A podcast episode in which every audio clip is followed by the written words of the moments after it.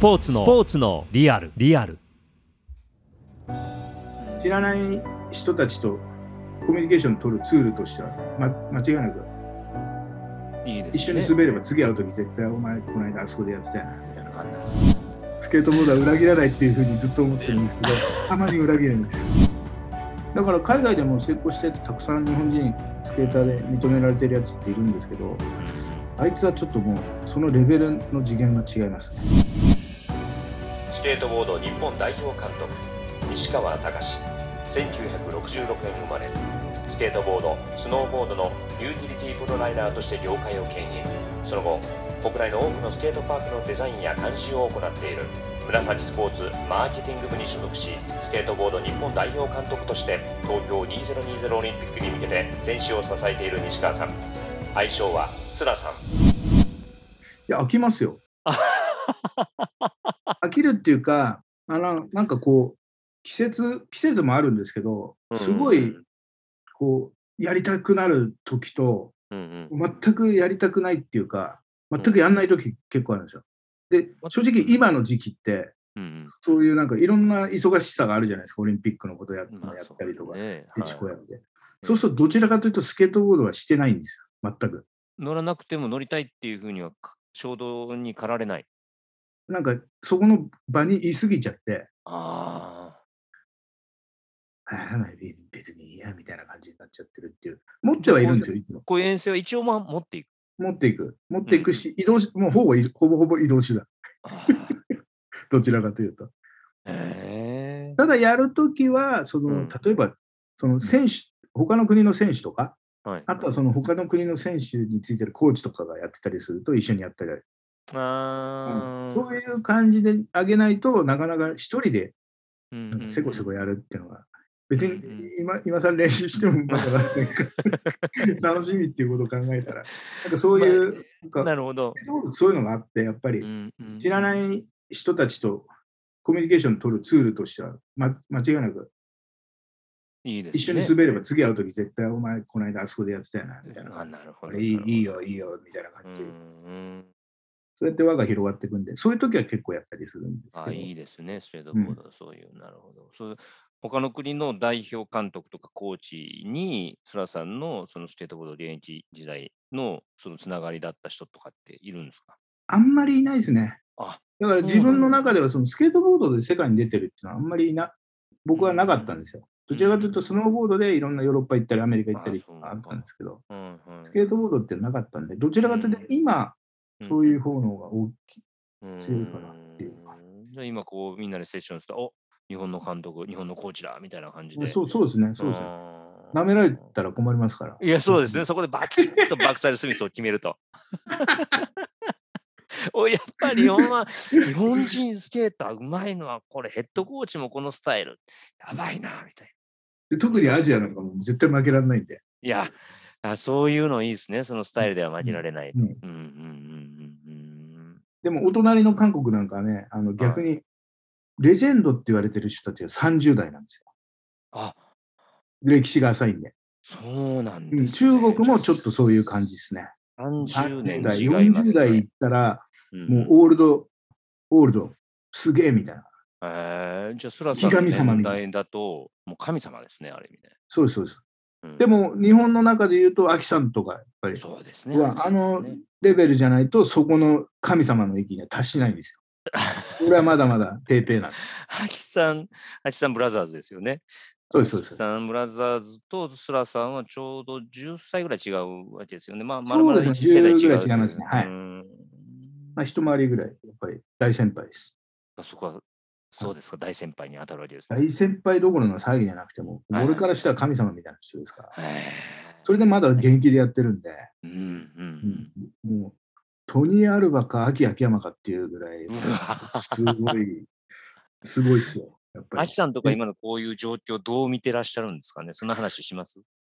いや、あんまりないですけど、うんあの、パーク作るときに、ああじゃねえこうじゃねえって怒られることはしょっちゅうありますよ。あボール作れよみたいな。基本のボール作れみたいな感じでやってるけど、はいって言って、よしっつって何も言えないって言われたら、えー、そうなんですね。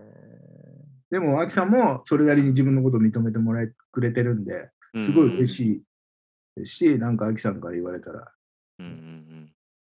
はいって、そういう感じですよ。うんいや、でもそういうのをこう、ちゃんと今の若手スケーターたち10代にね、こう伝えていきたいですね。こう、なんかまあ伝えていくっていうよりも、10こ代うそれを20代感じてほしいですね。そうですね、そういう流れをこう作っていくっていうのは大事だと思うし、うんうん。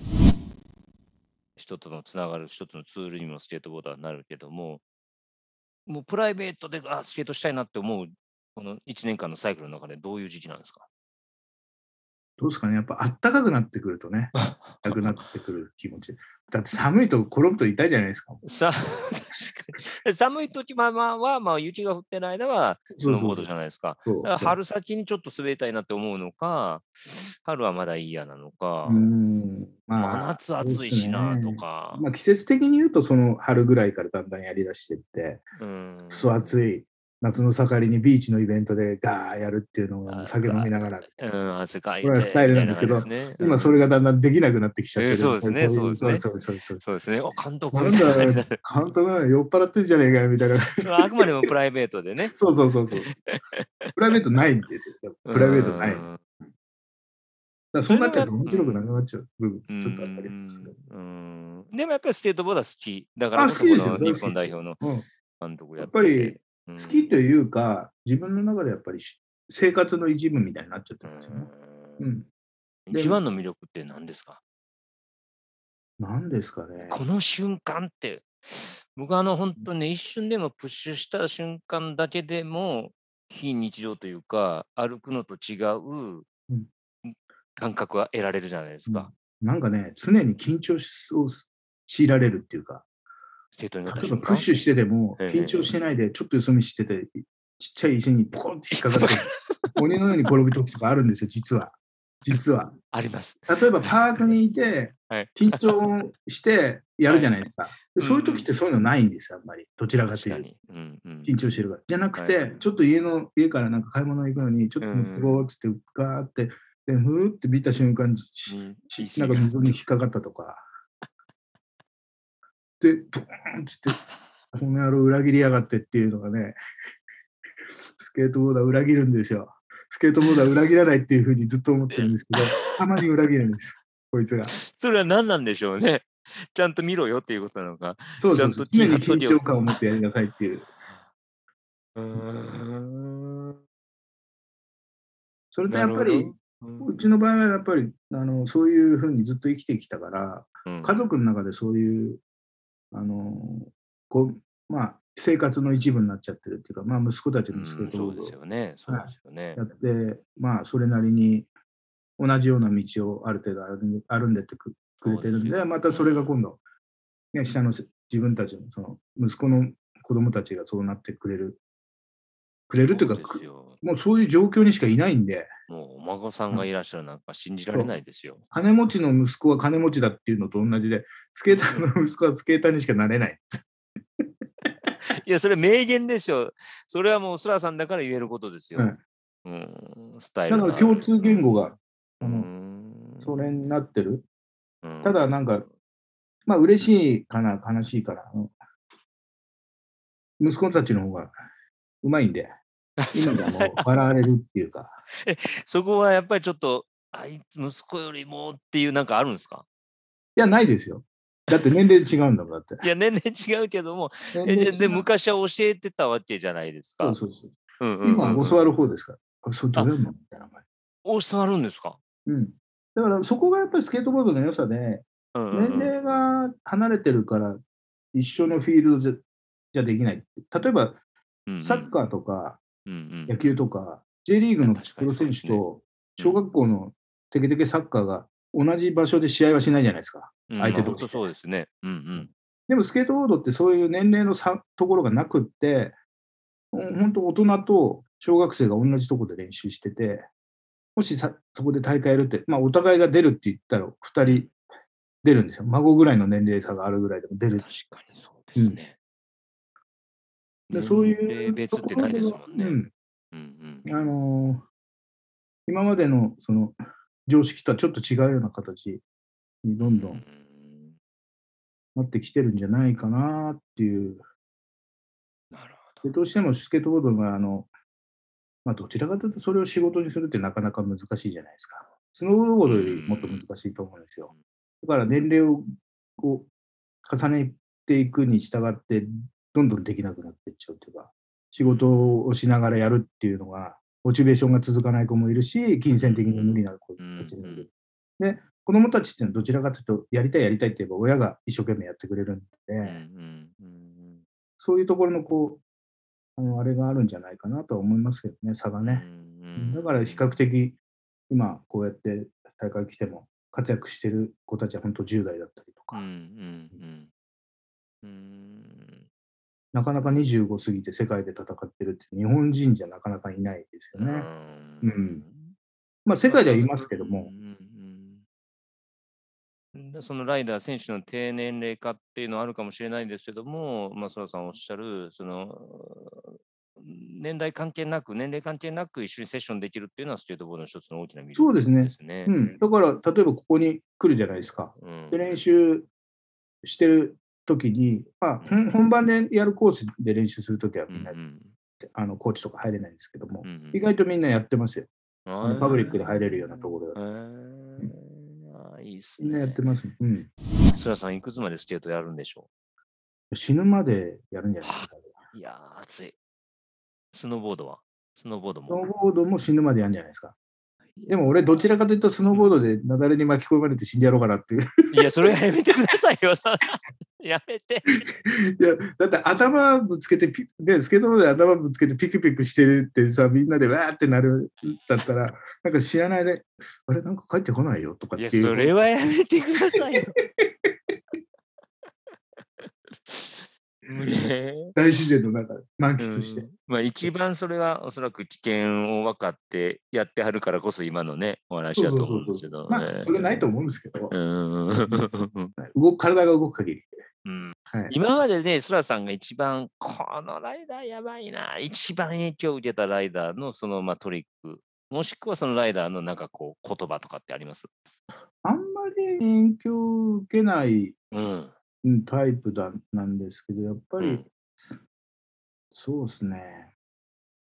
俺はショーン・パンはやっぱすげえなと思いましたね、昔。へまあ、生活も、あの、性格もいかれてるんですけど、なんかこう、飛んでますよね。うん。だからスタイルがある人間が好きです。例えばスノーボーダー、スケーターでもジョン・カーデルとか、あ、ジョン・カーディうん、うん。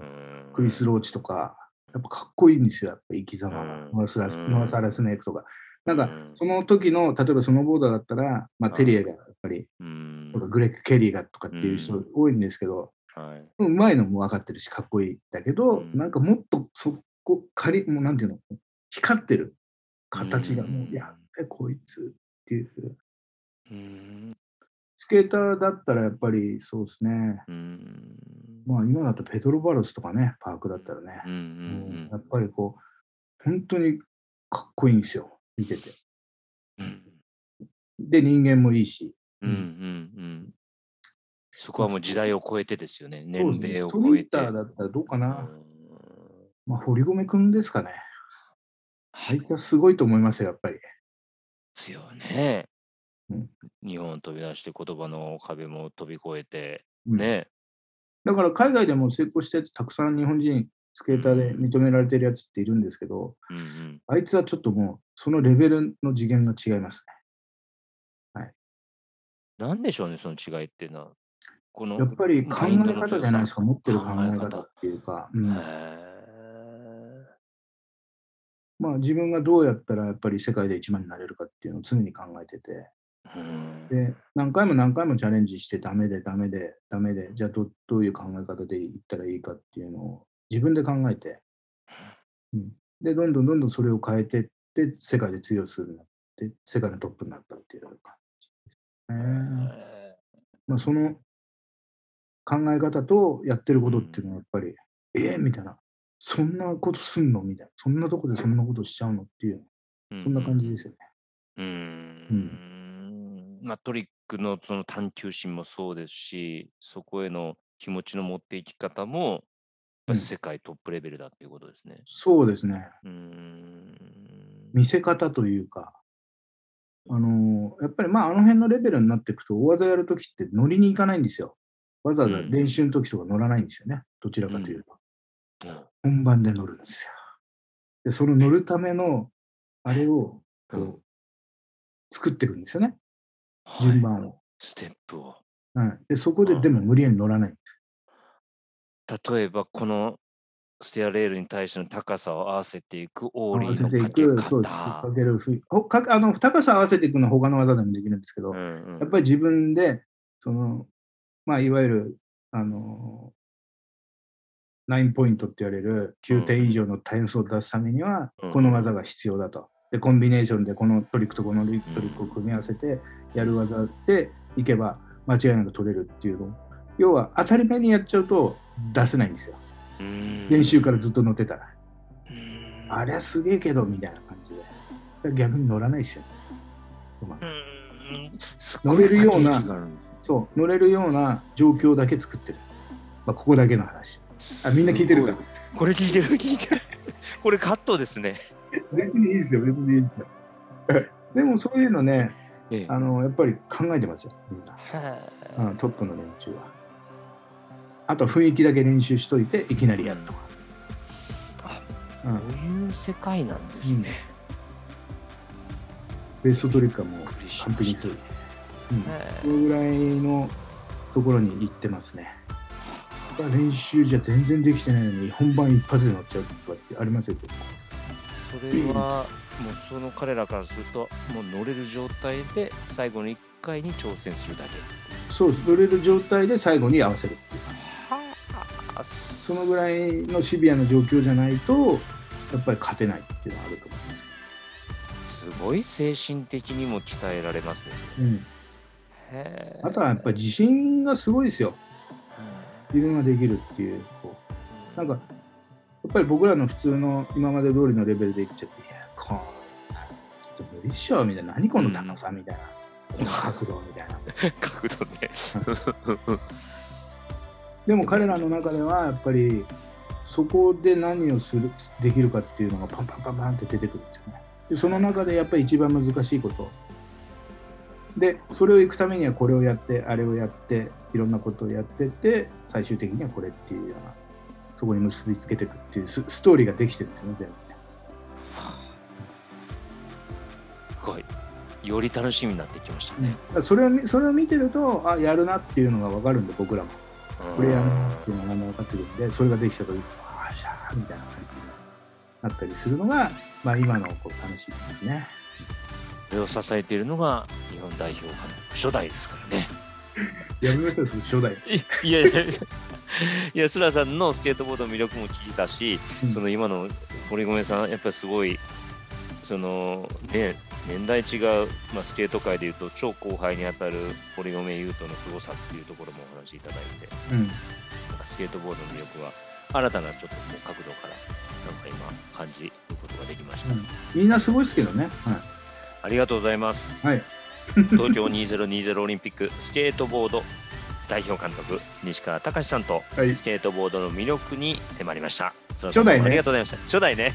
そうだよね。はい。ありがとうございました。は ありがとうございました。須田さん、すいません、はい本当に。ありがとうございます。い。それでは、さようなら。